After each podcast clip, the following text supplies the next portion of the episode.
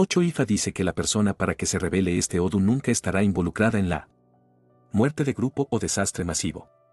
IFA dice que si la persona a quien este Odu se revela es mujer debe estar informado de que si tiene el mejor interés en casarse con una WO o para su hombre ser plenamente iniciado en IFA esto se debe a la mujer en cuestión tiene un problema que solo consultando 8 a 2 IFA puede resolver y ofreciendo Evo regularmente la ventaja de la mujer que lo haga es que se beneficiara enormemente en una relación de este tipo. Al mismo tiempo si este Odu es revelado durante Icosedalle de una niña el nombre. Deberá ser Otoro y debería ser dada a una Go o alguien iniciada en Ifa cuando haya madurado lo suficiente como para casarse.